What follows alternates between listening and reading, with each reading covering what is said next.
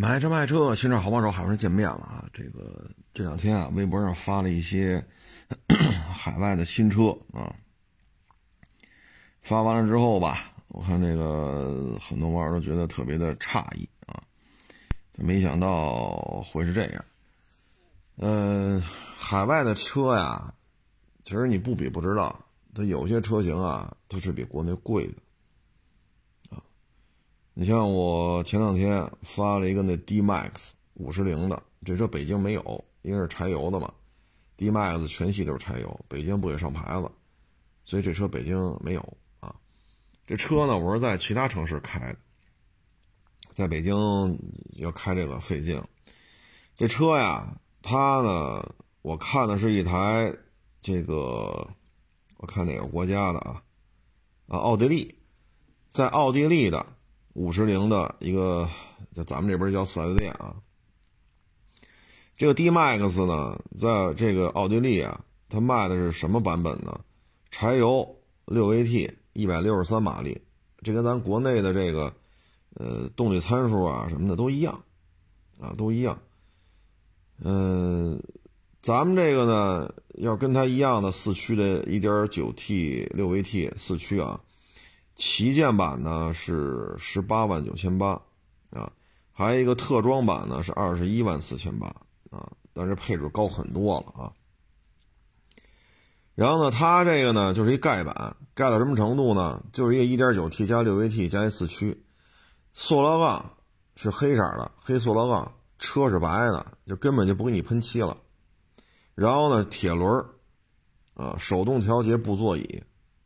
后边的货箱啊，就是白铁皮，因为车身是白的嘛，货箱宝都没有，啊，所以这配置相当的低，啊，相当的低，呃，可以说就没什么配置了，就俩气囊，啊，就俩气囊，呃，就是一个四驱柴油最低配，卖多少钱呢？二十四万三，二十四万三，啊，它这个呢就是两气囊。咱们这国国内气囊比它多啊，再加上什么电前排双电动调节座椅啊，啊，然后这个呃烫定啊，啊后桥差速锁呀，铝轮啊，三六零啊，等等等等吧，咱这配置比它丰富太多了。但是咱们这个呢，旗舰十八万九千八，特装二十一万四千八啊，而奥地利这台五十铃呢卖二十四万三。所以这么一看吧，国内的这个皮卡呀，这台五十铃 D Max 要比奥地利的这便宜太多了，这配置又差着呢。然后呢，大顶配的特装版比它便宜了两三万块钱。如果说咱就买一低配的，就是一四驱一个自动挡，啊，就买这么一个 D Max 的话，还能再便宜点，啊，也说用不了十八万多，还能再往下降，啊，所以从这个能看出来呢，就是。首先，国产肯定是有好处，因为五十铃在奥地利没有工厂，啊，这个 D Max 不是奥地利本地生产的。再那国内竞争比较充分吧，它有长城炮这样的，就是搅和，弄的这些洋品牌也没法往高了卖啊。这是一个啊，然后呢，还有一个呢，就是那个，呃，我看一下啊，啊，汉兰达。汉兰达呢？我之前发了一个英国的二手汉兰达，啊，今儿发的是德国的二手汉兰达，都是全新的啊。这是二零二一年二月份上的牌，跑了两千五百公里，二点五四缸混动四驱啊。按德国车行的介绍呢，原漆原玻璃轮胎，两千五百公里啊。这配置到什么程度呢？四座烫定，前排动定，方向盘烫爪，三六零环影。手机无线充电，ACC 车道保持，主动刹车啊，呃，就配置到这种程度啊，相当丰富了。嗯，但是呢，这车啊，卖多少钱？二手的四十一万七，就合人民币啊。而咱们国家这汉兰达这个配置，它能卖到四十一万七去吗？但是在德国就是这价。所以呢，这可能也跟咱们国内吧，这个竞争比较充分，很多车想要价吧，要不上去啊。所以在国内吧，这个量又这么大啊，你说你放弃中国市场肯定太不明智啊。嗯，但是你不放弃吧，有时候价格啊确实掐的比较死啊，掐的比较死，这也是比较头疼的一件事情。然后我之前发过英国的汉兰达，也是2.5混动四驱的，跑了84英里，是今年三月份上的牌。啊，类似的配置吧，但是呢，它没有前排动定，没有后排烫定，所以配置呢，略微低了一点啊。嗯，也是原漆原玻璃轮胎，跑了六呃八十四英里嘛，卖多少钱呢？五万两千九百九十五英镑，五万两千九百九十五英镑，你就取个整吧，你按五万英镑您算算吧，那两千九百九十五咱抹掉，按五万英镑算。这车可是不便宜，啊，一点都不便宜，所以这个，反正你看，你看，今儿我还发了一飞度，啊，咱说完五十铃，说完丰田，再说一个本田，今天咱发了一飞度，这飞度啊，呃，也是欧洲的，啊，但它是一新车，它不是二手车，我特意找了找那边四 S 店的新车报价，这台飞度啊是混动版本。啊这个混动版本呢，嗯，有烫定，啊，呃，有什么 ACC 呀、主动刹车呀、倒影啊、雷达呀、多少个喇叭呀，这个那个全有啊。气囊还一大堆，啊，气囊还一大堆。这台车呢，在欧洲四 S 店的零售价呀，超过二十万。当时我一看吧，二十万人民币。好家伙，还买个飞度，哎呀，然后我就又接着查，我在欧洲各个国家去找这四 S 店，啊，有法国的，有德国的，还有是哪儿的来着？我我记不清了，是是意大利是哪来着？啊，反正我找了好几个国家的四 S 店，就看这本田飞度混动的，有低配，你比如说啊，没有前排烫定的。啊，这样的这个飞度混动呢，大概合到十七万多，啊，然后呢还有配置有有一些变化吧，有的卖到十八万多，有的卖到十九万多，然后呢我发的这台呢是过二十万，我说的都是人民币啊，人民币都是裸车价，不包括在欧洲当地上牌是否有其他费用，不包括。哎呦，我这一看，我说。倒是甭管十七、十八、二十、十九啊，甭管多少钱的，这几个版本的混动，它后排都带魔术座椅，就是屁垫能向上翻的，啊，呃，然后它演示了靠背还能向前，然后屁垫还能向上啊，反正要么向前呢，整个后备箱就一大一个大通铺，你要是靠背不动呢，屁垫向上呢，你第二排就能装比较高的物品，倒是都带着魔术座椅。啊，中控台带一屏啊，反正这十七万到二十万呢，都都是这些东西，就细微的配置是不一样的啊。所以我一看到这个，好家伙，飞咱这飞度八幺八卖不动啊，都嫌配置低，价格高。哎呀，然后再看看海外这个价格呀，这也不知道说什么好了啊。反正这个确实是不老便宜的。然后呢，我还查了一个，但是我还没发呢。啊，是 Multi One T 六啊，就是大众的那面包车，咱这边叫迈特威啊 T 六。这个 T 六呢是一柴油四驱，啊，柴油四驱。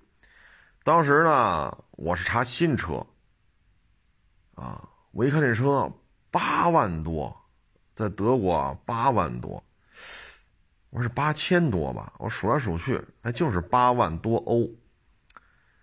哎呦，我老天哪！我这也忒贵了，这个就一柴油的加一四驱，啊，八万多欧。我说这车也，我说这这这这这迈特威在咱们国家卖到这个价钱啊，就八万多欧啊，咱不算关税了啊，什么都不算了，就八万多直接乘以这汇率，这在国内也很难卖啊。所以呢，竞争充分吧，好处就是什么呢？这车的价格呀，确实低了一点啊，确实低了一点，这也是不看不知道啊，一看吓一跳啊，嗯，反正从飞度、D Max 啊，包括汉兰达啊，包括这个 Multi One T 六，我个人感觉国内的车价这个还是可以了啊，可以了，嗯。这个呢，但是有些车吧就没法聊了。你比如说途乐 Y 六幺四八零零手动挡，这车在咱们国家可就高了，不是一般的高。你要在日本本土看，那咱们这边车就没法弄了，啊，没法弄了。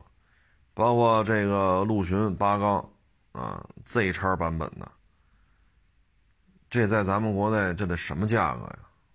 八缸 Z 叉，但在日本呢，这个版本的就很便宜，那不是便宜一半不止一半啊。所以呢，这个车吧也得看，啊，你也得看，都是日本车，啊，你说飞度、汉兰达、D Max，这海外的都比国内贵。但是呢，你说陆巡，啊，当然咱国内 Z 叉系列的。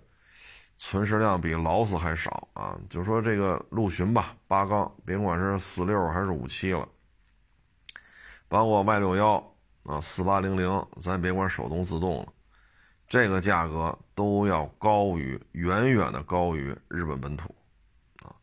所以这个车的价格啊，真是分怎么看啊！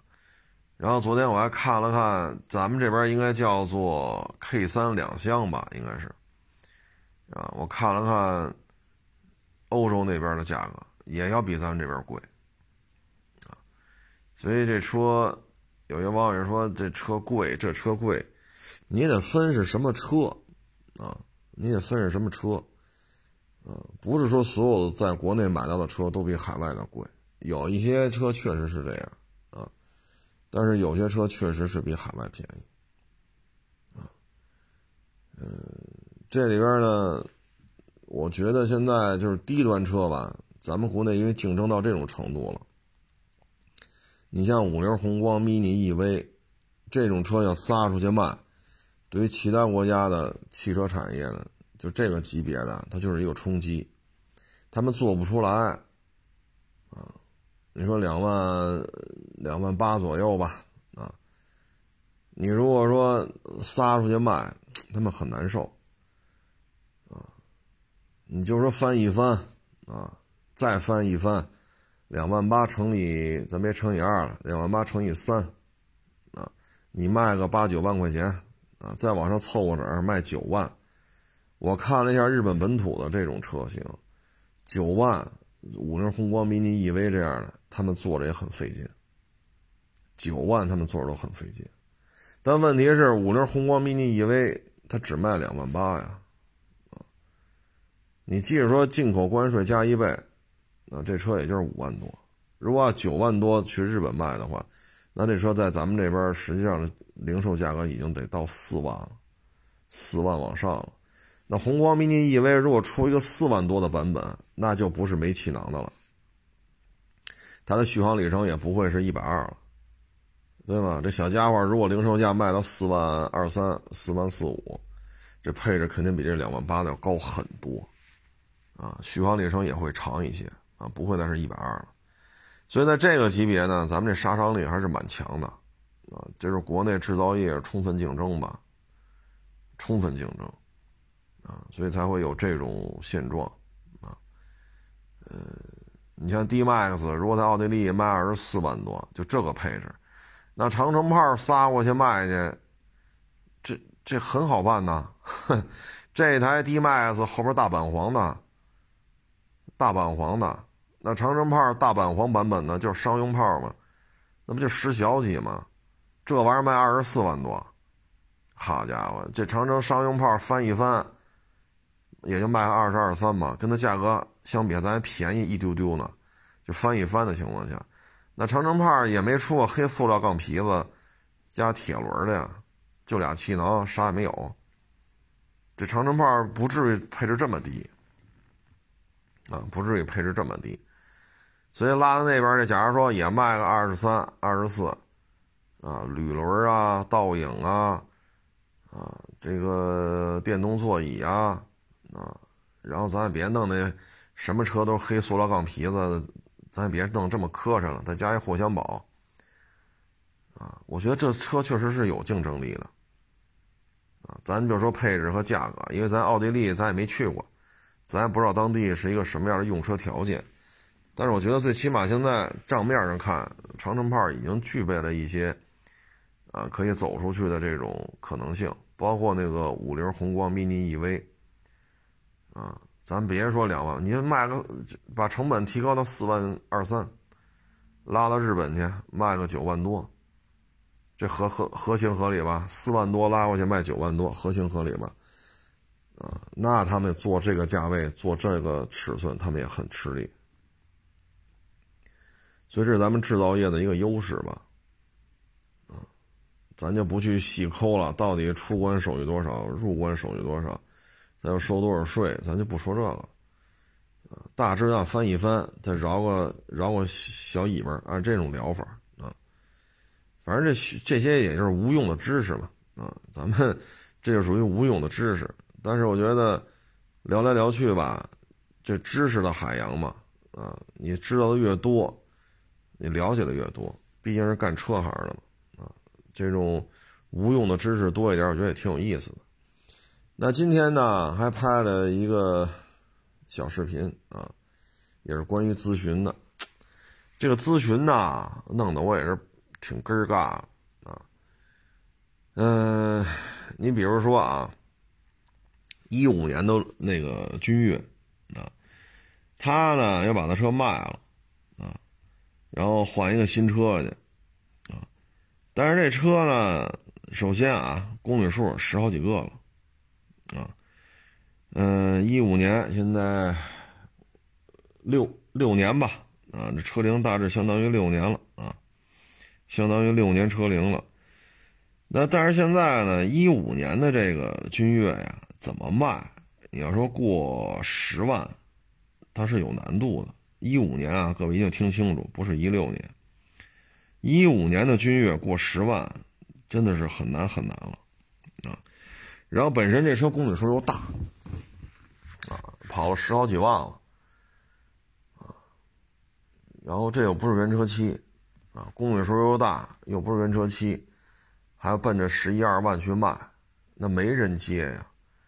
因为依照他这介绍这车况啊，我感觉这车就是我收过来摆这卖也过不了十，也就是九万多，所以人收车呢肯定就给你更低了，那就是几万块钱。你一五年的君越，你说你要卖个十一二，这么大公里数，对吧？他有些事儿不是说咱诚心往下压这价儿是他根本就卖不上去啊，根本就卖不上去。嗯，这也是咨询啊，这咱没办法。我给他答复就是，你不行找我熟人呗，对吧？那我能说什么呀？那就是找我熟人呗。那那你也不能说你十二我就接了，那我不是顶一雷回来吗？一五年的君越卖不到这价钱了啊。然后呢，还有呢，就是也是买那个其他的车型啊。这个弄得我们也是比较无奈吧，就说这个一六年的陆巡四六，啊，出四十万，然后呢还要一满配，啊，还有几万公里全程电保，原漆原玻璃原胎，没改装没霍霍。哎呀，咱就别说四六什么满配不满配了，一六年的陆巡，甭管多大排量的，四十，现在市面上你看哪家车行差一价签四十？啊，咱就别说 1.5T 的、2.0T 的了，这甭管什么排量，只要是个陆地巡洋舰，你看哪家车行插一牌子，一六年的四十万，您看哪家车行这么卖？然后呢，这个聊吧，哎呀，真是左一次右一次的聊，最后我给他答复啊，我说您要这满配啊，四六贵啊。您打算出多少钱买啊？因为我那个一六年的四六刚卖了，他给我的答复就是四十万啊，我也给他回了一句，我说有了呀，通知我我啊，不是他，有了通知我。结果呢，他也给我回了一句：“好的，有了通知我，一模一样。”哎，然后呢，我这个满配啊，我要三把锁啊，KDSS 这个那那这，我一听，你说陆巡四六零零小 V 八还是一六年长条灯的，这玩意儿有三把锁版本吗？啊，还三把锁 KDSS 如行啊。我当时听完，我觉得这东西不是满配的事儿了，这得是丰田出的满配的陆巡四六，然后您再拉到改装厂去，您再改一遍，才能符合你的这个要求。因为我在国内，咱别说海外啊，就是国内就没见过三把锁的一六年的横灯的陆巡四六零零，咱没见过啊，还三把锁，还加如行，还加 KDSS，还加底盘升降。哎呀，这就是他的，他就是说好了啊，就是好的，有了通知我说呼啦呼啦呼啦呼啦，就把这配置给我发，我就要这样。我一看就别聊了，你这么聊就就听这，哎，我那回复啊就是又我又写了一遍啊，有的那就有了通知我有多少要多少，我以为这么一撅不就完了吗？对吧？因为你也不可能成为我的客户啊。我哪儿给你找这样的四六？咱别说价钱了，哪儿给你找这样的四六去？结果呢，我以为这么一聊，人家一生气就把我拉黑了，就完了。啊，有了通知我有多少要多少，这是我原话啊。结果人又来一句：“哟，看来你那儿有啊，你店在哪儿啊？我现在就去，我要看看去。”哎，我家，我再也不回复了啊！我连个逗号、句号我都不回复。没法聊了，啊，没法聊了，啊，你要跟他说就没有这配置的，那他要说为什么没有，啊，或者说顶配有什么配置，你就聊去吧，聊来聊去，这陆巡四六有四十万的吗？您说有四十万，您要说有，咱别说大满，你就俩气囊没天窗的，只要是陆巡四六，说十万公里之内原漆原玻璃原，你别使，你二十万公里。然后喷过两块漆，做过三块钣金都行，四十万我要，只要不是事故车、泡水车、火烧车就行，只要是个人一手我要，行吧？咱别说精品了，咱也别说满配了，谁有？谁有？我现在要，我给你点钱，成吧？这我说这价格五月份之内有效。今天不才五月二号吗？还二十大几天呢。所以这聊吧，你就越聊就没法沟通了。你跟他说没有，那他肯定问了为什么没有，或者说那顶配什么样？那你跟他说吧，说完了四十我要了。你说你怎么聊？浪费半天时间，我哪给你找四十万的四六去？还一六年，还得横灯，还原漆原玻璃原胎，几万公里，带保养记录，个人一手，没越野，没改装。唉。你就是一六年的四点零陆巡，他也弄不着啊！你真摆这一个，那得破到什么程度？那是不是咱俩咱哥俩得拿把锯啊，拉大锯、扯大锯，咱俩一人一根一根把那 A 柱、B 柱全给它锯了，然后咱俩拿这电焊一根一根的给它焊上，然后再出去跑去，跑个二十多万公里，然后呢去沙漠呀、老掌沟啊、无人区跑一圈回来，A 柱、B 柱、C 柱全给它锯喽，再焊上，再跑二十多万公里，再再弄个。泡水车，四十咱能能搁这卖，啊，能搁这卖，你要吗？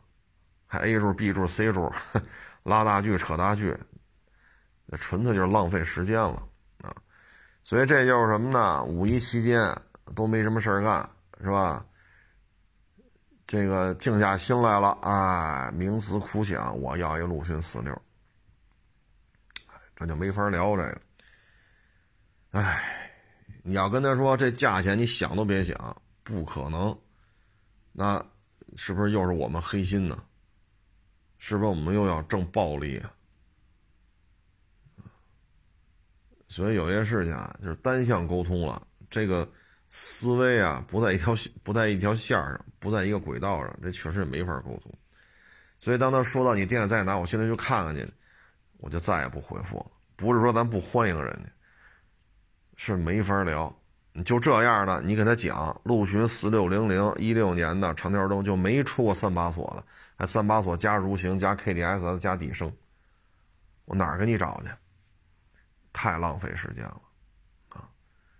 所以呢，就是人呢，平时像这种有用没用的知识啊，得学习学习，得储备一下，要不然一张嘴吧，你说不聊吧不合适，显得咱没礼貌。你说你聊吧，哎，你说怎么聊，啊，也是颇为头疼。所以平时为什么老说有用没用的，只要是跟本本行业相关的，都得看看呢。你得多储备一些有用没用的，啊，因为你混到一定程度了，有时候就是融会贯通、纵横联合，你也不知道哪天吸取的那点知识，啪，这就用上了。以不变应万变的前提，就是它这一万个变化，你或多或少都得见过，啊，所以为什么老说得加强学习呢？啊，这原因就在于此，啊，原因就在于此。嗯，前天吧，是张文华啊，这个大连足球的这个，应该也是一个代表人物吧。咱们国家，呃，后卫足球队后卫当中的一个代表人物啊。张文华呢也是突发急症，啊，这个人就没了。后续呢调查呢说是喝酒，啊，喝酒喝的比较多，好几种酒一块掺着喝，啊，喝完之后呢就突发急症。其实足球运动员呀，身体素质是非常好的，他们的身体素质那真是非同一般。但是也得保重啊，啊，四十八，啊，这个喝酒、熬夜还是要注意啊。你像这个，像张华，这赶上职业足球的这个春天了。啊，所以个人的这种经济条件呀，啊，包括住房啊什么的，嗯，要比八九十年代，啊，扬名立万，然后八九十年代退役的，要比那些球员要好，啊，当然了，那些球员退役之后，如果能够成为一线球队的主教练，那经济条件也会相当不错啊，所以这就是还是得爱惜爱惜身体。尽量呢就别熬得太晚，啊，保证足够的休息时间，啊，什么这这个喝大酒啊、吃大肉啊，这个还是要避免。也是很遗憾吧，像张华也曾经在英国足球那边也踢过，啊，一直是踢后卫的，他们那一波范范志毅。孙女孩比他小，孙女孩比他得小个几岁，啊，嗯，张文华、范志毅，嗯，曹建东，啊，谢峰、高峰，啊，他们应该算是前后脚吧，啊，前后脚这一波，但是没想到啊，啊，前两天是那谁，那个池尚斌，啊，池尚斌也是。大连足球的一个代表人物吧，啊，嗯，踢球踢的也不错，啊，他就属于八十年代退役的，啊，但是呢，到了九十年代末、两千年初，呃，池少斌呢，在甲 A 也好、中超也好，也做过一些呃职业球队的主教练，啊，这个。但是他这个岁数就比较早了，他是四十年代末出生的，啊，这也是挺可惜的吧？因为经验还是比较丰富的，啊，呃，他呢是还在海外踢过，他有点像沈祥福，沈祥福也在海外踢过，啊，唉，这足球圈嘛，希望以后的中国足球吧，能够再出一些像这种水平的。球员啊，呃，这些年吧，反正球球队的收入是真是一年比一年高。但是像我个人感觉啊，范志毅、张恩华、徐宏、马明宇，包括杨晨，啊，李铁，呃，彭伟国，啊，曹宪东、谢峰、高峰，黎兵，像这些球员，他们那一茬子吧，包括年轻一点的，像孙继海，再年轻一点的。徐云龙、邵佳一啊，杨浦，像他们退役之后吧，现在这种有特点呀，这种越来越少了。说为什么现在踢球的孩子少？我觉得是这样啊。首先，现在要找工作，看的是什么？看你的教育背景。你说我去机场修飞机去，那不是扒拉个脑袋就能去的。你上那二加三还是三加二的？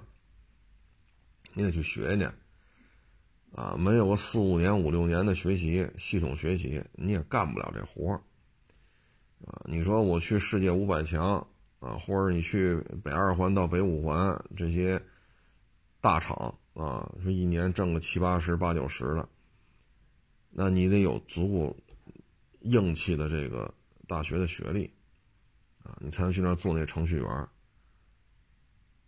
所以现在想找的比较好的工作，你说我是修地铁也好，我修飞机也好，我我我我我去互联网大厂也好啊，这些学历、学专业的学习教育背景是很重要的。就为什么现在就有学区房的问题？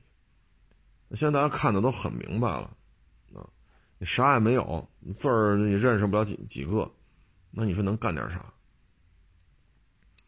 那在这种情况之下呢，家长呢？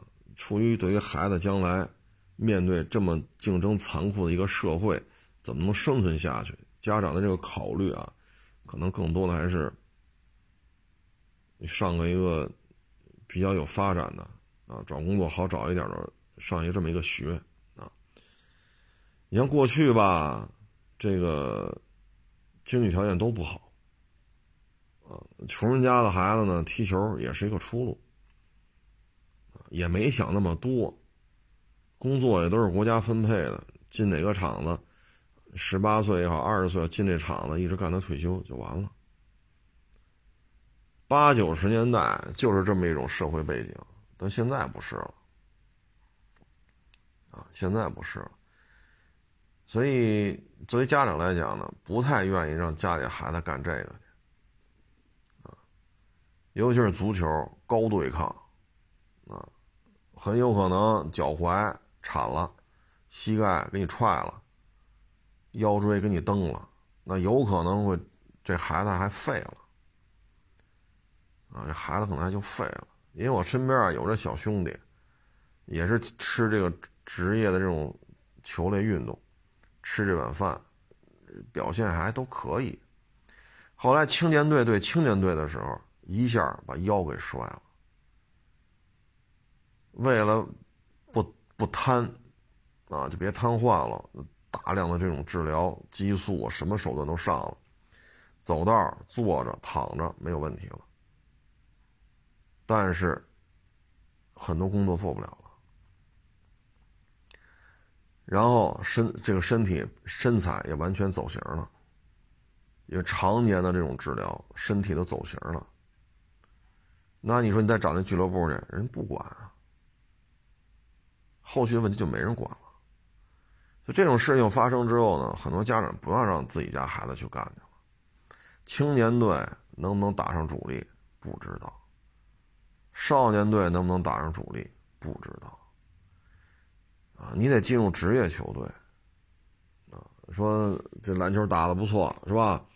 足球踢的不错，你足球踢的好的一年千万，篮球打的好的一年三五百万。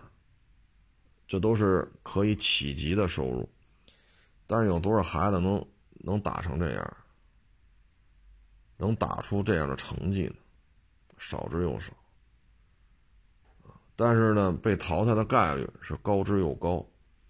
你像我身边就有这小兄弟，你这一辈子，你说，哎，你说我们看着觉得挺可惜的，你能说人不勤奋吗？你能说没有天赋吗？既勤奋又有天赋，也愿意为之而奋斗，最后呢，十几岁的时候黯然离场，一辈子的伤痛。那你说这种事情，谁谁谁做父母的希望自己家孩子这样？对吧？谁也不希望这样。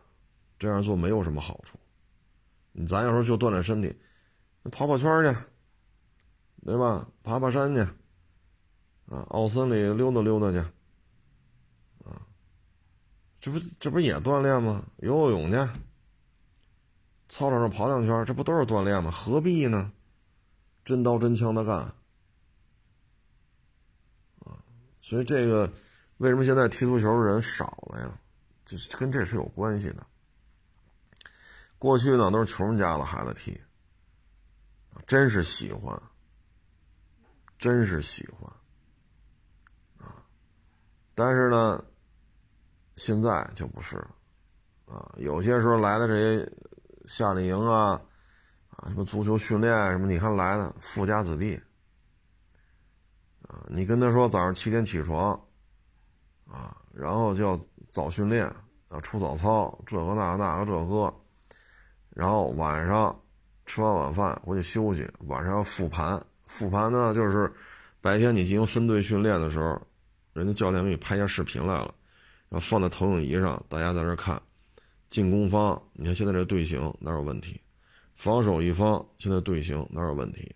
持球队员跑动传球有没有问题？无球队员的跑动。啊，包括你这防守阵型、进攻阵型，叫复盘的给你讲。咱们认为这是一个非常好的一种训练模式，结果到人那儿呢，我是花钱来踢足球的，我凭什么要七点起啊？凭什么七点起啊？我告诉你啊，十点之前别来找我了，烦着呢。嘣，把门关上。你再去催他去，把钱退我，这班我不上了。现在把钱退了，我现在就走。那你说，作为一个足球运动员，说十十小几岁的小孩您十点起，啊，然后晚上得玩游戏，吃完晚饭就玩，玩仨钟头，玩五个钟头，玩到后半夜，玩到后半夜，早上十点才起，那你还训练吗？十点起，起来就饿了，吃完饭就中午了。那您怎么练呢？早上得出早操，得跑步去，啊，上午有上午的训练计划，下午有下午的训练计划，晚上有晚上的安排，时间安排的非常紧凑。你到这孩子，你说你怎么管？你说你怎么管？十点之前不让叫的，那不叫吧？十点半、十一点这才起，起来就吃饭去，啊，嫌这吃的不好吃。啊，我就要喝可乐，我就要吃这红烧肉，我就要吃这个奶油蛋糕，我就要吃冰淇淋。你说你作为一个足球运动员，您天天吃这个合适吗？合适吗？对吗？还可乐、红烧肉、奶油冰淇淋，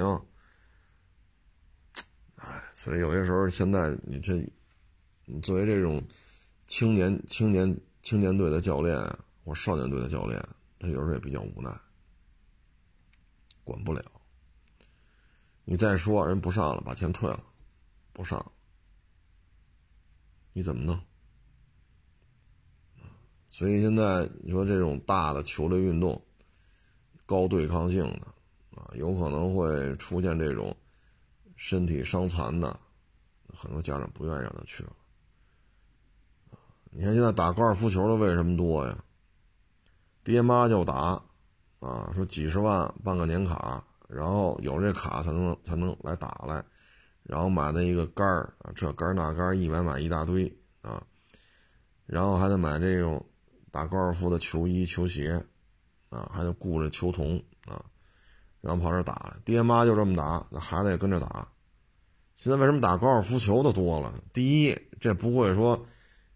说膝关节被蹬了，啊，踝关节被踹了，腰腰关节被硌了，不会的，啊，高尔夫球场上咱不能说没有啊，反正几乎你就见不着这几个高尔夫球运动员跟这打起来了，你撞我，我撞你，合力冲撞，我缠你，我我怎么着你比演一下，合理卡位，没有啊，打高尔夫球没这事儿。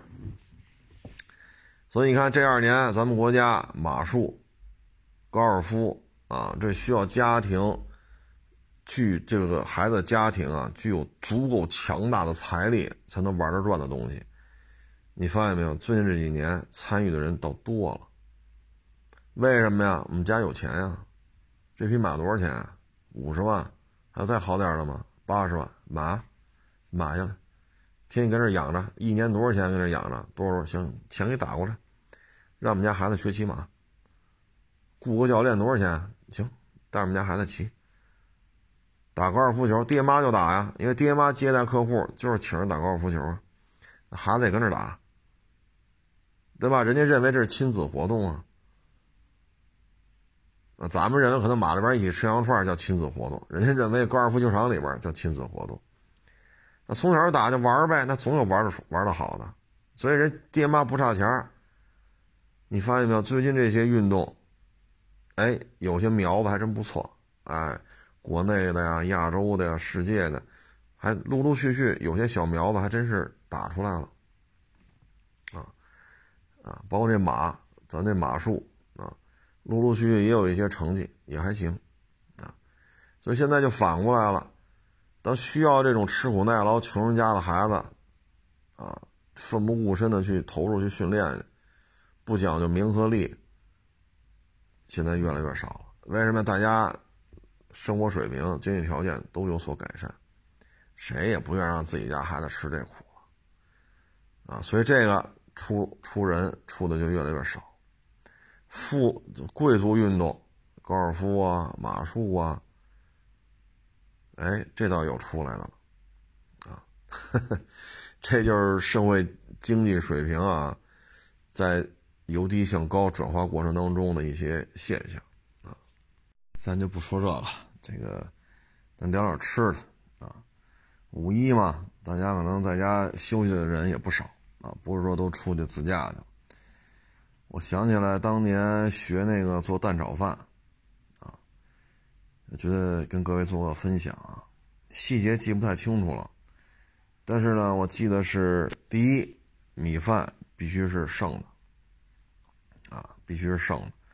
说刚出锅的米饭，您就开始做蛋炒饭，这您真是有两把刷了啊，米饭一定要剩。然后呢，我记得当时呢要求我们切那个火腿肠啊，不是那双汇火腿啊，是那种广东那边的那种火腿肠，就表皮疙疙瘩瘩的，哎，特别香那种，里边红的白的，红的白的，哎，那种切成丁儿。然后呢，有胡萝卜丁儿啊，要有胡萝卜丁儿，鸡蛋呢先下锅，先把它打成块儿啊，然后出锅放好了。这时候呢，下下油啊。稍微呢是加一点葱末吧，好像是稍微加一点点葱姜，然后呢煸这个火腿丁儿，啊，这个是记就各位记住啊，可不是双汇火腿肠啊，是那个广东那边应该叫腊肠是叫什么来着？那个啊，表皮疙疙瘩瘩的那个，把它切成丁儿，但是那有皮，你得把皮给它剥干净啊，然后这一煸，香味就出来了啊。然后呢，你再下这个米，这个米呢，这个米一定要弄摁碎了，摁匀了，啊，油、鸡蛋，啊，一定要给足，啊，这样的话呢，这米呢才能炒匀了，啊，这个鸡蛋呢，就是不要弄那么的熟，就各位一定要记住，不要弄那么的熟，就稍微一定型，一成块就出锅，啊，然后拌拌拌拌拌拌，加鸡精。啊稍微加一点鸡精，加点盐，啪啪啪一调，有的呢还加点那叫什么什么，那叫南方人爱用那东西，那叫什么东西来着？就类似于酱油那个玩意儿，但不能加多了，加多了上色儿。然后啪啪啪一炒，这时候特别的香，香在哪儿呢？第一，你油煸它有一点点葱香，然后火腿丁儿，这火腿丁儿本身就很香，你再把它过油。拿油相当于煎了一下，更香。然后米饭啪啪一蘸，蛋相当于蛋液成块儿这这种状态的鸡蛋，啪啪一弄，啊，米饭一定要摁碎了，最后再弄成一粒儿是一粒儿，这个蛋炒饭是特别的香。但是做起来呢，确实也费功夫，啊，确实费功夫，你得切丁儿，啊，你得切一点点葱花，啊，还得弄那火腿肠切丁儿去，啊，然后米饭拿那炒勺得摁，真是得摁，油呢还不能少，油少了不好吃。所以这蛋炒饭也挺讲究的，蛋炒饭挺讲究，不是那么好做的。还有一些不好做的菜呢，你比如说这个，呃，这个什么炝炒圆白菜，啊，这东西也不好做，啊，酸辣土豆丝这也不好做，啊，这东西简单的东西不好做，尤其是你看这个干煸这个酸辣酸辣土豆丝，第一土豆丝你怎么切呀？你像原来切呢，就是先把这土豆，各位说可能先剥皮扒了，不是，不用扒这个土豆皮，拿那个呲啦呲啦跟这不用，咔咔一切就切成了一个方块啊，切成方块切完之后，其实外表的皮就已经都切掉了，然后切成方块了吧？你切出丝儿是一样的，先切片儿，片儿再片成丝儿，片完之后搁凉水里边啊，相当于去一下淀粉。搁凉水里泡，啊，泡完了之后把水再避掉，就像淀粉被洗走了，把土把土豆里边的淀粉洗走了，然后沥干，沥干之后，这时候酸辣土酸辣土豆丝也好，炝炒土豆丝也好，这个东西很，你说酸辣酸辣，无非就是有点辣干辣椒啊，又相稍微加一点这个醋汁儿，啊，点一点点糖，这东西很难做出那个味儿来。啊，你像鱼香肉丝，说半天了啊，过这道油，过那道油，还最后点明油，点明油，出锅点明油，一根一根的都油丝麻花倍儿亮，色香味色先得蘸上，出锅点点明油，相当于把色蘸上。但实际上，你说这土豆丝这个并不好做，啊，并不好做，为什么呢？土豆切丝儿，这本身就是很麻烦，呼啦啦一弄一大盘子，您这土豆。这切成丝儿有粗有细，这肯定不好看啊！所以对于你刀工要求就很高了。然后本身这个土豆吧，它本身它不像肉啊，你好歹咕嘟咕嘟它有肉香。这土豆它就指着你这个，你说酸辣也好，你说这个炝炒也好，啊，就指着你这个来给它提味儿的。所以这种菜并不好做，越简单的越不好做，很麻烦。反正我个人感觉啊，做饭这个东西不是那么简单的啊。很多时候啊，中餐啊，为什么老外学着费劲呢？啊，你比如说凉油下锅，什么叫凉油？啊，温油下锅，什么叫温油？热油下锅，什么叫热油？你按老老外做西餐，油倒多少克，油温到多少度？你咋你咋这么聊？那现在你说哪个中餐师傅这么教啊？盐少许，啊，放三末。你看原来教都这么了，放三末。什么是三末？葱姜蒜，三末。这叫三末。三末多少？你再拿过秤腰去，蒜是多少？然后葱多少？姜多少？几比几？这是几克？那是几克？这你要这么聊，人家不教你了。嫌你烦，所以有时候就是看一眼，你只能看哦，这师傅下的这三沫是这么多，大概是这多点那少点吧，你只能这么弄。所以有时候中餐吧，老外学着吃力就在这儿，他们可能打小看那个电视里的教育片就是这么教的，啊，什么这个面粉多少克，牛奶多少克，鸡蛋几个，然后怎么一搅拌，啊，然后怎么就这个那个了，烤箱多少度。多长时间？啊，老外都这么教的，啊，他们都是程式化、模式化、公式化，但是中餐呢，很多时候只能意会，不可言传，就这东西有点意思。但是呢，我看啊，我看，就是咱们国家很多公司、很多项目，不是民营的还是国企啊，去非洲，但是我看到很多非洲的厨子。做的正经不错。手擀面，啊，做馅儿，啊，吃馄饨，吃包子，吃饺子。人这帮 当地人学的还真是学的有模有样的。然后在非洲呢，如果说是厨娘也好，是厨师也好，就男的女的嘛，啊，就是您做这中餐，您做的不错，那正经八百收入很高的。当地人像一天干苦力，说把这堆这堆沙子弄那边去。或者盖楼呢，往上搬砖，这不是纯苦力吗？一天十、十五、二十、二十都不好找，就人民币啊，就这么点钱。但是你一旦说工地上说西红柿炒鸡蛋啊，什么这个猪肉大葱的包子啊，馅饼、手擀面，蒜苗炒鸡蛋啊，红烧肉，说这些您都会做。嘿，成嘞！您这个收入啊，基本上在非洲，然后能会做到这些饭，能得到中国人的认可的，一个月不低于两千了，一个月挣个三千、四千都是可能的。那你和那些一天挣十块、十五块的相比，这完全不一样。他们就是这个可能啊，跟他们打小没有那么多的说，就满脑子都是这多少克、那多少克，这多少温度、那多少温度，这放几秒、那放几。他打小没这概念，只可意会不可言传，再加上中文沟通和非洲当地这语那语沟通确实费点劲，就完全就是看啊这个啊这这看看这像啊看这个给你这啊，可能中国大师傅教的就是这么是就是这么教的，语言不是那么不是那么通畅吧，看明白的，所以有时候中餐你看见没有，只可意会不可言传，教这帮欧洲啊北美啊啊。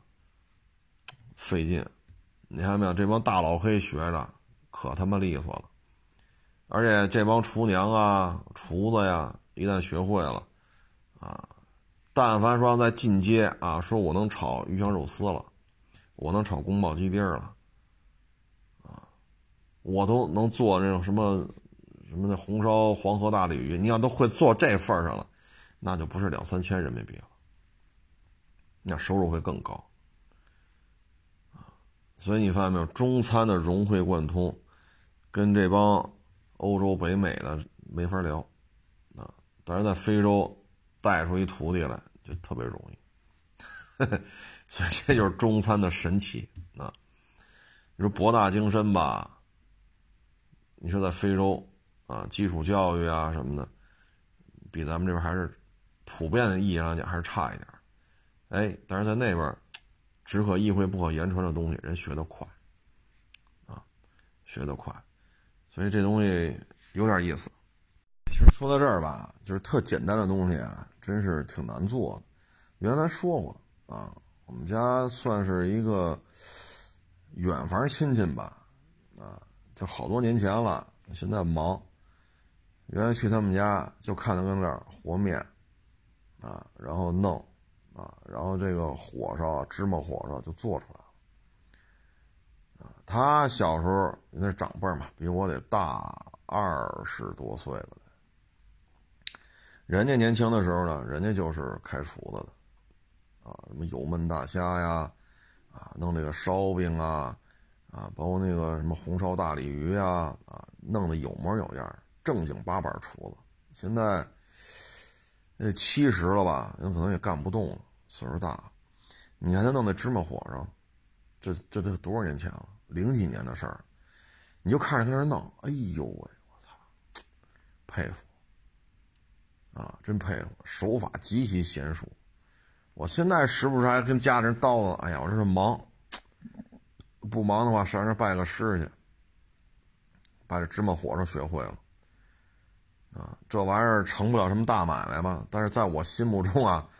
我对这个做烧饼、芝麻烧饼呢，我还是很敬仰的啊，就是颇有几分敬畏之心啊，因为自己确实不会做。你说值钱吗？一芝麻火烧啊，芝麻烧饼，你说跟你要多少钱啊？三块、四块了不地了吧？你也不能卖二百块钱一个吧？一两块钱的东西，人做的就这么精致啊。这确实让你看完觉得海水不可斗量啊，所以有些东西不能因为它这不值钱你就怎么怎么着啊。包括我这这些日子一直在说，干车行要加强学习啊，别老整天琢磨着这流量，我这微博阅读量能不能高一点，我能不能条条一百个转发啊，二百条评论，三百个点赞，然后当然了，也有一堆机构配合你啊，给你做这些数据。天天有人找我。昨天我录着录着节目，还给我发微信呢。你微博需要吗？我说不需要。你抖音需要吗？不需要。快手需要吗？不需要。啊，不能说太过于功利了。包括这海外二手车似的，我弄得进来吗？弄不进来。咱们国家禁止二手车进口，我弄不进来。我也没打算出国干去，我就在这待着就挺好。但是为什么要发这些东西呢？没有任何利益冲突。但是我认为这是无用的知识当中的一种储备，啊，所以有些时候不能太过功利心。我现在就是忙，真是停不下来，啊，如果有朝一日不知道那位远方亲戚现在这这还能不能干得动了，那得七十了吧？啊，学这怎么把这东西弄出来，这挺好的，啊，块八毛的东西学问还挺多，哈哈，我觉得这有意思，啊，我对这个。还是蛮有敬畏之心，啊，呃，反正看吧，啊，看吧，这东西餐饮业大的、小的、小的、大的，这里边说头啊、讲究啊，还真是蛮多，啊，还真是蛮多，呃，看缘分，啊，好了，咱就不多聊了，啊，谢谢大家支持，谢谢捧场，欢迎关注我新浪微博“海阔试车手”微信号“海阔试车”。